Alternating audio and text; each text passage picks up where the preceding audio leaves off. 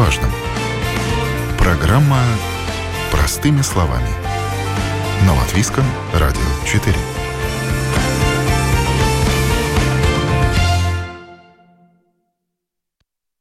Здравствуйте, с вами Марина Талапина. В эфире программа «Простыми словами». И сегодня мы будем говорить о генетике. У человека порядка 20 тысяч генов. И последние годы в мире стали набирать популярность генетические тесты.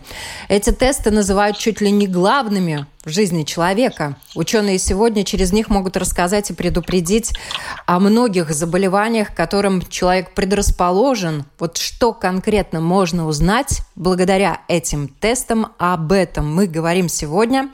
И с нами на связи генетики. Я рада представить резидент клиники медицинской генетики и пренатальной диагностики детской клинической университетской больницы Мария Юрченко. Здравствуйте.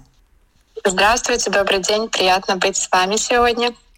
И также с нами на связи руководитель лаборатории и член правления Дженера Ирина Шпак. Ирина, добрый день. Добрый день. Большое спасибо, что пригласили. Будем пробовать объяснить простыми словами. Да, попробуем объяснить простыми словами. Э, на самом деле очень такую непростую глубокую тему. Сколько вообще генетических тестов существует на сегодняшний день? Ирина, вам вопрос. О, это очень сложный вопрос. Их большое, очень большое множество, они разнообразные. Есть медицинские ДНК-тесты, которые помогают диагностировать заболевание или определить риск возможности заболеть.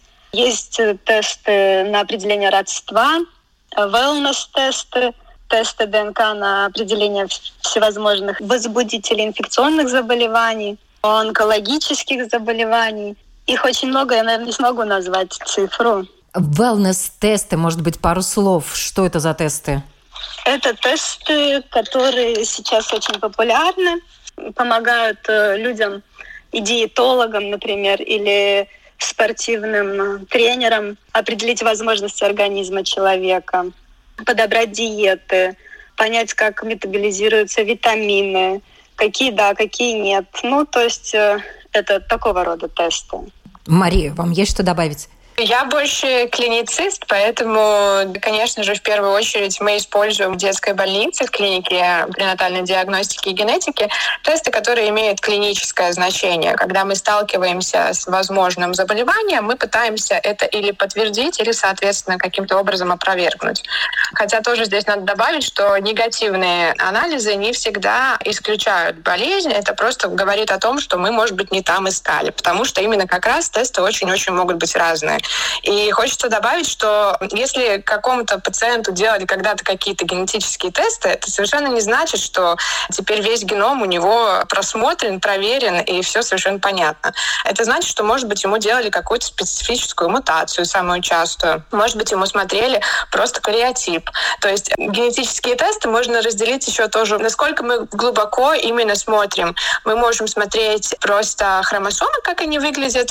Мы можем смотреть уже глубоко глубже, есть ли какие-то микродилеции, микродупликации, то есть потерян ли какой-то генетический материал или наоборот чего-то за много, или какие-то уже в глубине мы смотрим сами гены, есть ли в этих генах именно изменения в порядке нуклеотидов, то есть изменения уже внутри самого гена. Давайте начнем с самого простого. Вот вы сказали слово «смотрим». Что непосредственно необходимо для того, чтобы получить материал и из него уже выделить э, ДНК и проанализировать э, дальше. Но это зависит, какая у нас задача, что мы хотим. То есть если у нас пациент пришел уже взрослый, то мы, скорее всего, возьмем у него кровь из вены. Если мы хотим посмотреть беременную женщину, мы можем у нее брать кровь из вены или можем брать у нее уже инвазивный анализ, который называется амниоцентез, биопсия волосков или если, допустим, мы подразумеваем какое-то заболевание, связанное с обменом веществ, мы можем, опять же, брать урин и смотреть, какие там э, фракции различные остаются. То есть в зависимости от индикации. У всего, у всего есть свои, свои индикации. То есть, соответственно, в принципе, для генетических тестов в зависимости от целей могут быть взяты различные материалы. И в слюне ДНК выделяют, и, как вы уже упомянули, эпителий, и э, весь человеческий организм может, в принципе, послужить материалом для генетических тестов. Конечно же, это зависит еще какой, допустим, э, у нас есть э, ДНК, которая находится в ядре клетки. В этом случае чаще всего, конечно же, мы берем просто анализ крови, смотрим э, из лейкоцитов, выделяем тогда ДНК. А если это околоплодные воды в случае беременности и, допустим, есть какое-то нарушение развития плода, тогда мы смотрим уже амниотит, это вот околоплодные воды. В случае, допустим, если мы подразумеваем какие-то митохондриальные болезни, это те болезни, которые передаются не через ДНК ядра, а через митохондрии. Это такая структура в клеточке, которая у нас отвечает за обмен энергии. Если мы подразумеваем какую-то болезнь, которая связана с нарушением обмена энергии, мы можем уже идти и смотреть вот это митохондриальное ДНК. То есть зависит, что мы ищем. Если мы просто хотим посмотреть, допустим, развитие скелета и посмотреть, как выглядят кости, если мы подразумеваем какой-то диастозис мультиплекс, в таком случае мы можем просто послать пациента на рентген и сказать ему, сделайте, пожалуйста, рентген. Если мы подразумеваем, допустим, заболевание сердечка, мы можем послать, соответственно, на эхокардиографию. То есть генетические тесты, конечно, связаны напрямую с ДНК, и чтобы их подтвердить, нам нужно выделять ДНК из клеточек, но мы можем тоже в диагностическом процессе использовать разные-разные методы. И рентгены, и ультрасонографию, и биохимию мочи в том числе. Если говорить о генетических тестах, Ирина, может быть, э, вы расскажите, какие на сегодняшний день в Латвии самые популярные? Скажем так, что популярных нет. Ну что чаще всего вам приходится делать, проверять? Чаще всего мы, конечно, делаем медицинские ДНК-тесты, на которые направляют непосредственно врачи, гастроэнтерологи, гинекологи, онкологи. На втором месте, наверное, вот эти wellness-тесты. И, конечно же, ДНК-тесты на определение родства. Ну, это, наверное, одни из первых тестов, которые стали набирать популярность а, для того, чтобы подтвердить или опровергнуть а, отцовство или родство. И они на слуху, о них многие знают, но на самом деле сегодня генетические тесты настолько разнообразны и много очень разных направлений, в которых они используются. Вот какие генетические тесты, на ваш взгляд, как генетиков на сегодняшний день уже действительно необходимо делать и, возможно, беременной маме, и, может быть, еще до беременности, взрослым людям, детям. Мария, давайте начнете вы. У нас есть разные генетические тесты в зависимости от возраста. Допустим, если мы говорим про новорожденных, то в нашей э, стране, в Латвии, сейчас проводится шесть э, заболеваний, когда у новорожденного ребенка берут из пяточки немножко крови на бумагу специальную, фильтрованную бумагу, и потом анализируют, чтобы сделать как бы скрининг шести этих заболеваний, в которые мы можем каким-то образом помочь. Может быть, простыми словами, что это это за заболевание и почему важно вот прямо у малыша взять э, эти генетические тесты, проанализировать э, эту капельку крови и у всех ли малышей берут на анализ э, материал? Думаю, что у всех. Если, конечно, может быть, это какие-то домашние роды, в таком случае, я не знаю, может быть, можно как-то это не получить. Но вообще у всех в том месте, где рожают, в Дземдеймнамс или в больнице Страдания или в Юрмальской больнице, во всех местах берут. Это очень важно. Почему? Потому что, ну, я про все, наверное, шесть болезней не буду объяснять, но, э, допустим, гипотиреоз. Это значит, что не хватает гормона щитовидной железы. Этот гормон очень важен для развития, в том числе умственных способностей малыша. Поэтому, если мы на раннем этапе знаем, что не хватает этого гормона, это очень просто решается. Мы просто даем этот гормон, тироксин, и у него идет отличная нормальное развитие. То есть из ребеночка, который мог иметь существенные какие-то недомогания и умственные, и физического развития, мы очень простым тестом, э, маленькими какими-то усилиями можем достичь очень хорошего результата. То есть все, что нам надо сделать, это взять немножко крови, посмотреть уровень этого тироксина. И если мы видим, что он маленький, конечно же, мы делаем повторный этот анализ и зовем его потом на консультацию. То есть это скрининговая программа, когда мы можем отсеять вот этих вот больных деток от здоровых на самом-самом раннем этапе. И таким образом очень рано дать им терапию, которая им нужна. И потом этот ребеночек растет развивается полноценным. То есть если бы не было этого скрининга для сравнения, он бы развивался, и у него получились бы уже какие-то недомогания, и только когда у него появились недомогания, он бы обратился к врачу, и тогда бы врач ему назначил ряд анализов, и тогда бы через какое-то время он выявил, что это все-таки за причина, и тогда бы только начали лечение. То есть это все занимает время и уже страдает развитие ребенка. Если мы это делаем во время новорожденного скрининга, то это очень быстро, эффективно. И еще раз повторяю, все эти наши скрининги, они очень маленькими усилиями достигают огромного результата.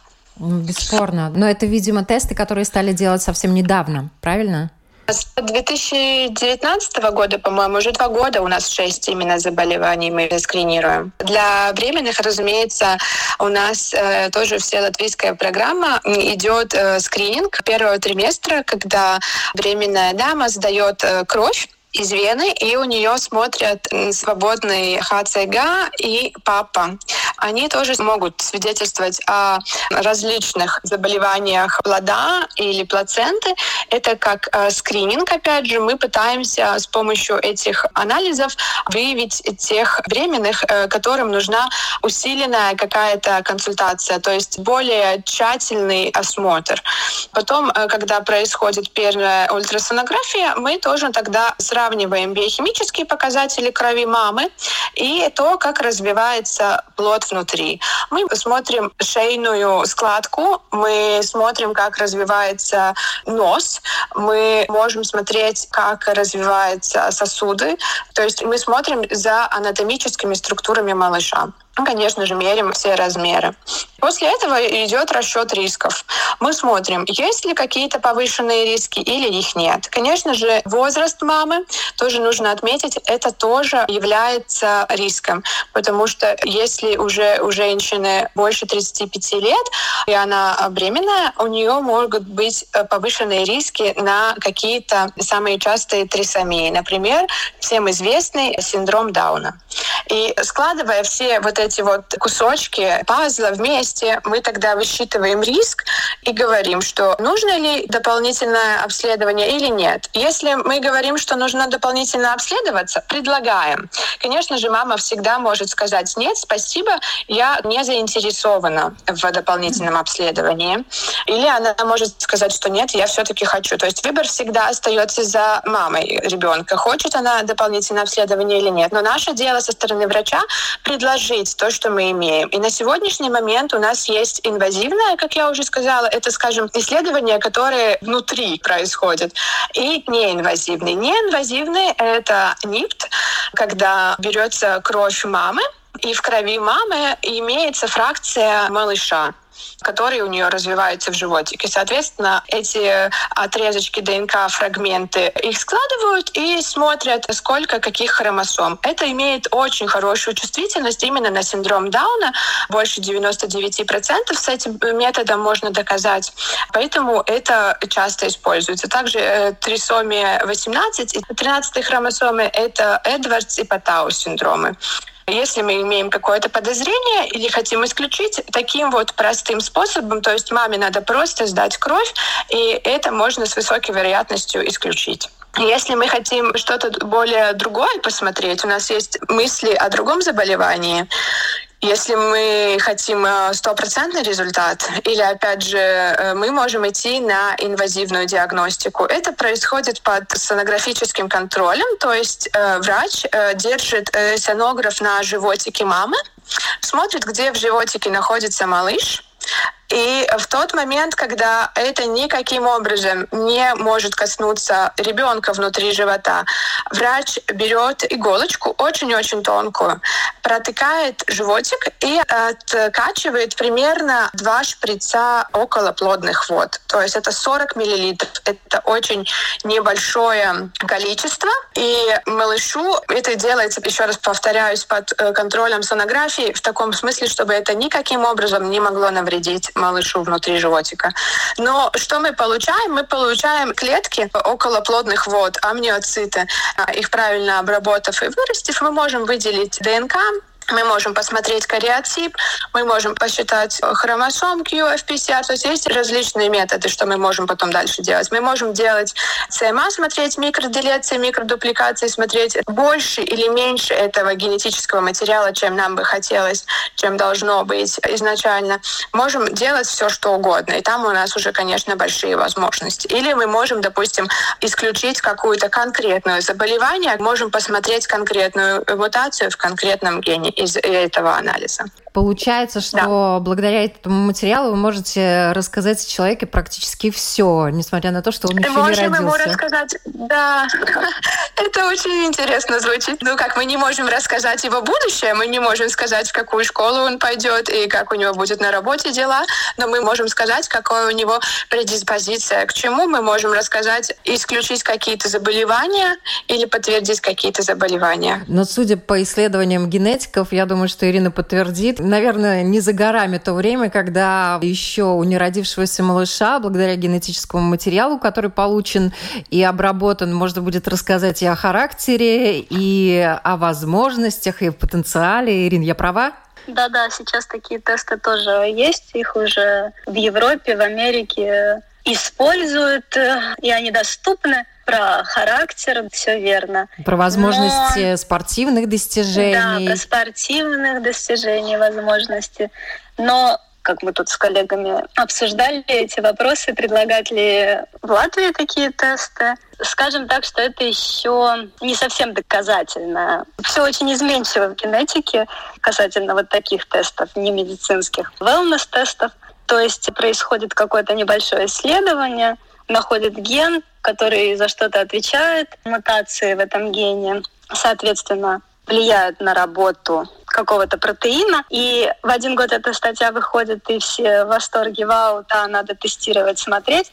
А через несколько лет продолжаются исследования, это опровергается, эта информация. Поэтому предложение вот такого рода тестов у нас оно может быть не столь большое по причине того, что должно пройти время. То есть э, мы должны удостовериться в том, что это на самом деле доказуемо, и это так, про гены. И только после этого предлагать э, уже людям делать эти тесты. Ну, действительно, вот эти генетические тесты, они стали популярными буквально, ну, наверное, последние 7, плюс-минус да, да. 10 лет. Они набирают обороты, но очень много исследований проводится. Благодаря развитию IT-технологий все это ускоряется, но все равно еще у генетиков очень много неисследованного и много очень открытий впереди. И вы, наверное, как раз именно те люди, которые тоже э, могут совершать открытия непосредственно на своем рабочем месте. Очень интересно то, что уже действительно серьезно помогает врачам лечить э, взрослых людей и какие генетические тесты, например, полезно делать взрослым людям. Мы не врачи-генетики в лаборатории, мы молекулярные биологи, генетики, доктора биологических наук. Так как мы сейчас живем в век персонализированной медицины, и каждому человеку должен быть индивидуальный подход. А сейчас модно об этом говорить. Поэтому, если нам звонят и спрашивают, какой тест вы мне посоветуете сделать, мы ответим, обратитесь к врачу со своими какими-то проблемами. И после этого уже с направлением от врача вы можете идти к нам за каким-то тестом. Это касается медицинских тестов и вот э, перинатальных тестов, о которых уже говорила Мария. Естественно, то, что касается онкологических заболеваний, тут генетики очень серьезно помогают исследовать организм человека, исследовать опухоли, и э, более точную информацию дать для лечения. И благодаря вот этой информации сейчас э, создаются также новые направления в терапии, в лечении этих э, заболеваний онкологических. А вот стали также говорить и набирать популярность тесты, которые говорят о предрасположенности к онкологическим заболеваниям. К раку шейки матки, например, предрасположенности есть или нет.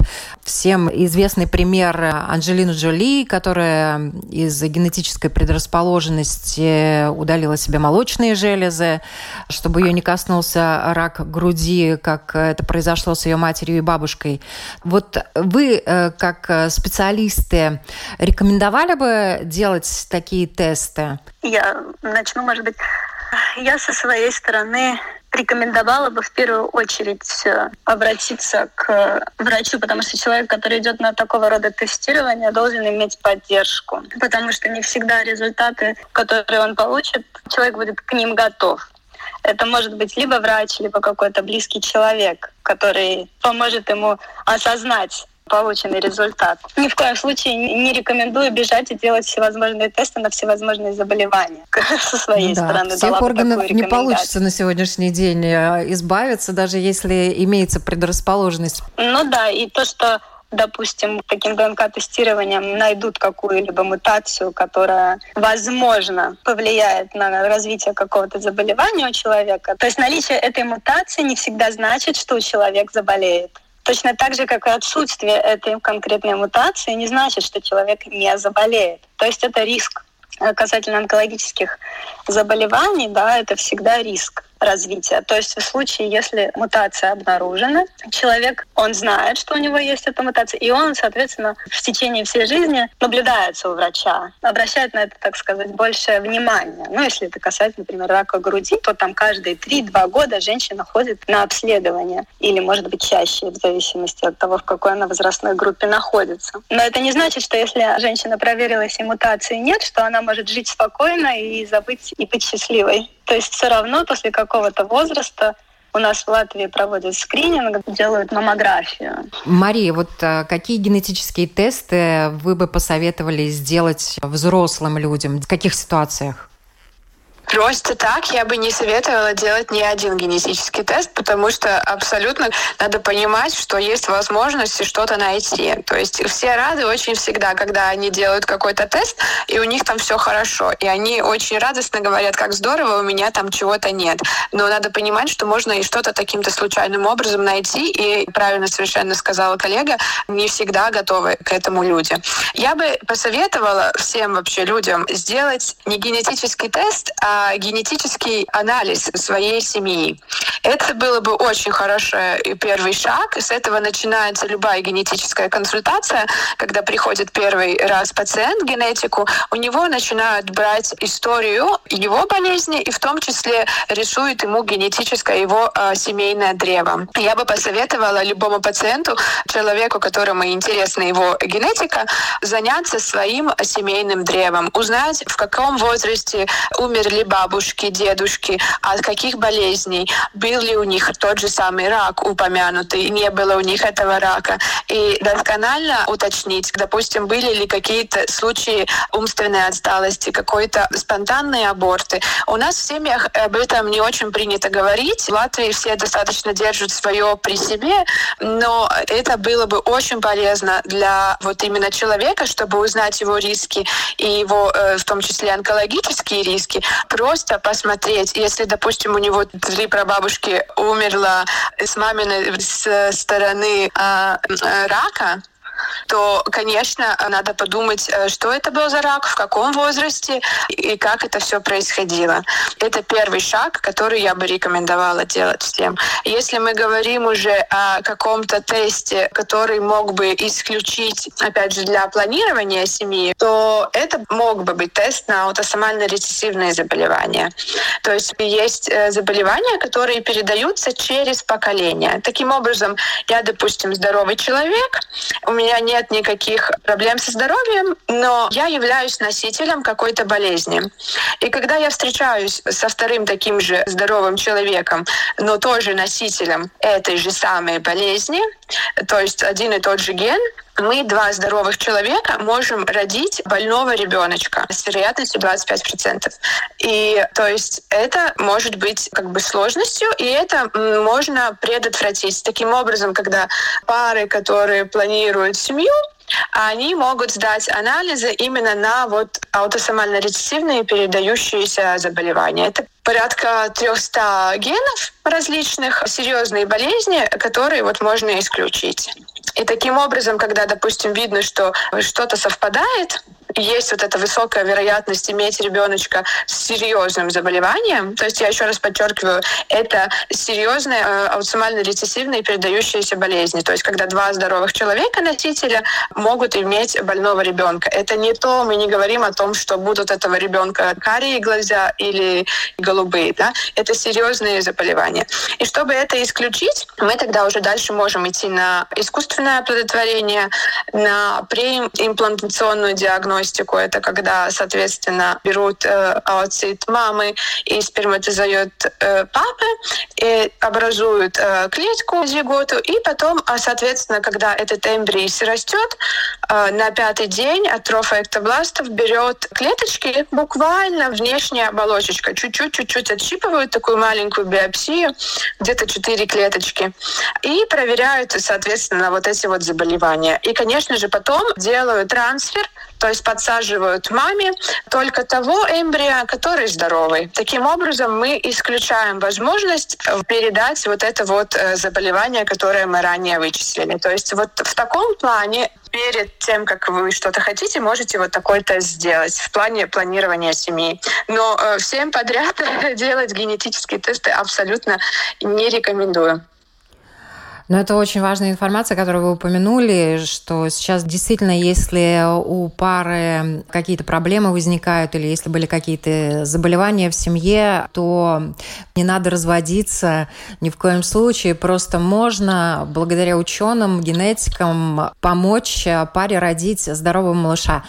Естественно, ДНК не расскажет о том, какими заболеваниями болели бабушки, от чего они умерли, но Увы, этой информацией, к сожалению, владеет далеко не каждый человек, кто в каком поколении, чем болел и от чего умер. Вот благодаря генам человека, благодаря ДНК, что он может реально узнать о своих предках? Ну да, есть определенные тесты, которые не буду рекламировать в вашем эфире, но большие компании международные, которые предлагают узнать, с какого вы континента пришли, или кто ваш предок, какой был национальности, то есть там разные технологии. Но фактически что они делают? Они отслеживают э, мужскую линию по Y-хромосоме. Мы знаем, что у нас у всех в норме 46XX у девочек и 46XY у мальчиков. И Y и X хромосомы, они отвечают за половой признак. Соответственно, мужскую линию можно отследить по Y-хромосоме, а женскую линию можно отследить по митохондриальному ДНК, потому что митохондриальная ДНК мы унаследуем только от мамы.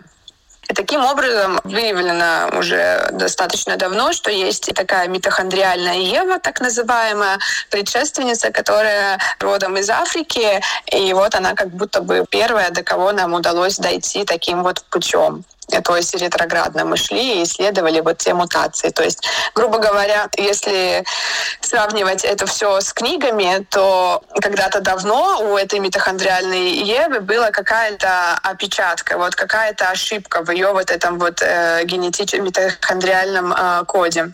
И потом вот другие ошибки добавлялись, добавлялись, добавлялись. Но вот это вот та, которая первая мутация, первая ошибка, она была уже вот у, у этой митохондриальной Евы. Таким образом, исследуя вот эти вот ошибки, мы заметили, что у всех, у всех, у всех вот есть. И вот у нее, вот она была вот эта вот первая наша такая прародительница.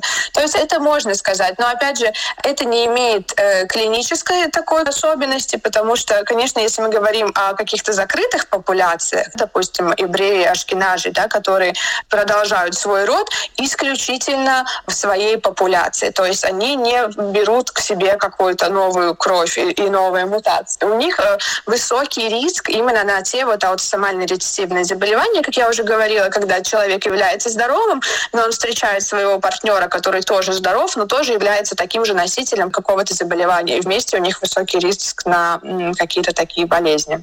Поэтому можно делать все эти тесты. Вопрос, что вы именно хотите этим узнать. То, что у вас там 99% э, скандинавские какие-то корни.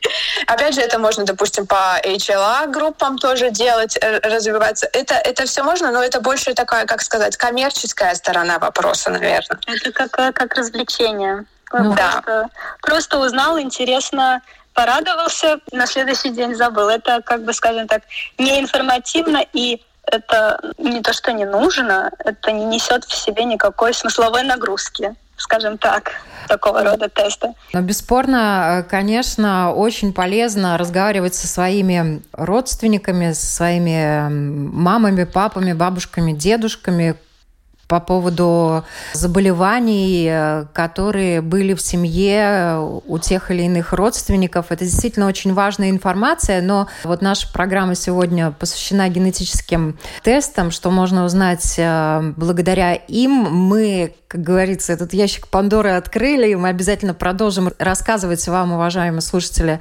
информацию на эту тему, потому что она достаточно интересна, разнообразна. И благодаря генетическим тестам можно действительно сегодня узнать очень много важной информации, не только развлекательной, но и полезной. Вот и в завершении нашей беседы я вас попрошу Плюс-минус 5-10 лет. Благодаря именно генетическим тестам, учитывая ту скорость, с которой ваша отрасль развивается, вот что можно будет сказать благодаря генетическим тестам уже через лет 5-10 человеку, который придет к вам на анализ? Ирина, давай начнете вы, и Мария продолжит. Через лет 5-10 что можно будет сказать? Ну, знания, они с каждым, скажем так, днем, их становится все больше и больше. Я думаю, что основная цель, наверное, генетических тестирований вот в нашем случае, как лаборатории, это, безусловно, медицинские, на которые отправляют людей. И это так называемая таргет, это целевая медицина, то есть это онкологические заболевания, когда при определенных мутациях будет возможно применять определенные лекарства для лечения человека. То есть у человека, допустим, нашли какое-то онкологическое заболевание, и ему предложат нестандартную какую-то химиотерапию лечения, которую оплачивает государство, там 2-3 вида лекарств, а сделают генетическое тестирование этих клеток опухолей, найдут определенные мутации или гены, и уже зная эту информацию, предложат более эффективное лечение. Так называемую которое... таргетную терапию. Да, таргетную терапию, да. И благодаря этому у человека будет возможность прожить дольше или вообще вылечиться. Это, наверное, то, что вот я вижу, куда идет генетика. Мария. Да, совершенно я надеюсь, мечтаю и уже жду, жду, жду, когда это все произойдет. Дело в том, что все, как мы уже говорили с вами, что у нас сейчас работает доказательная медицина, то есть чтобы что-то, какой-то медикамент э, использовать или какую-то технологию, нам нужны клинические исследования перед этим. И, конечно же, все эти клинические исследования, они занимают много времени.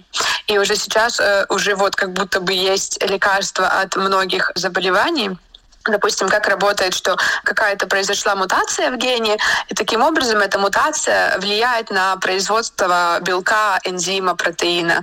И таким образом, допустим, он не работает, не работает какая-то функция. И с этой терапией можно этот э, ген, как бы вот эту мутацию, как бы ее, так сказать, редактировать. Можно, допустим, продолжить считывание этого гена и не разрушать этот белок, а его как бы восстановить. И такое уже, мы об этом читаем, это уже как будто вот сейчас, но, конечно же, до того момента, пока это дойдет реально в нашу практику, что я смогу своему пациенту это предложить, это должно пройти время. То есть, э, хотя уже в наших исследованиях имеется доступно, мы можем зайти и прочитать, что вот такое есть. Но должно пройти время, чтобы это можно было вот дать э, пациенту конкретно. Уже сейчас мы используем и тот же СМА, спинальную мускульную атрофию, спинразы у нас уже это и как э, пилотный проект для скринингов, и реально у нас пациенты это получают терапию. Также и диффин мускульную дистрофию тоже мы эталуреном э, лечим конкретные вот э, мутации. То есть это происходит, но нам хочется, чтобы это происходило быстрее. То есть через 10 лет мы надеемся, что все о том, что мы сейчас читаем, как исследование, оно все превратится в реальность, и мы реально сможем своим пациентам дать э, вот эту терапию, которая у нас имеется. Спасибо вам большое за этот разговор. Я напоминаю, сегодня на вопросы Латвийского радио 4 отвечали резидент клиники медицинской генетики при натальной диагностике детской клинической университетской больницы Мария Юрченко и руководитель лаборатории, член правления Дженера Ирина Шпак. Всем хорошего дня!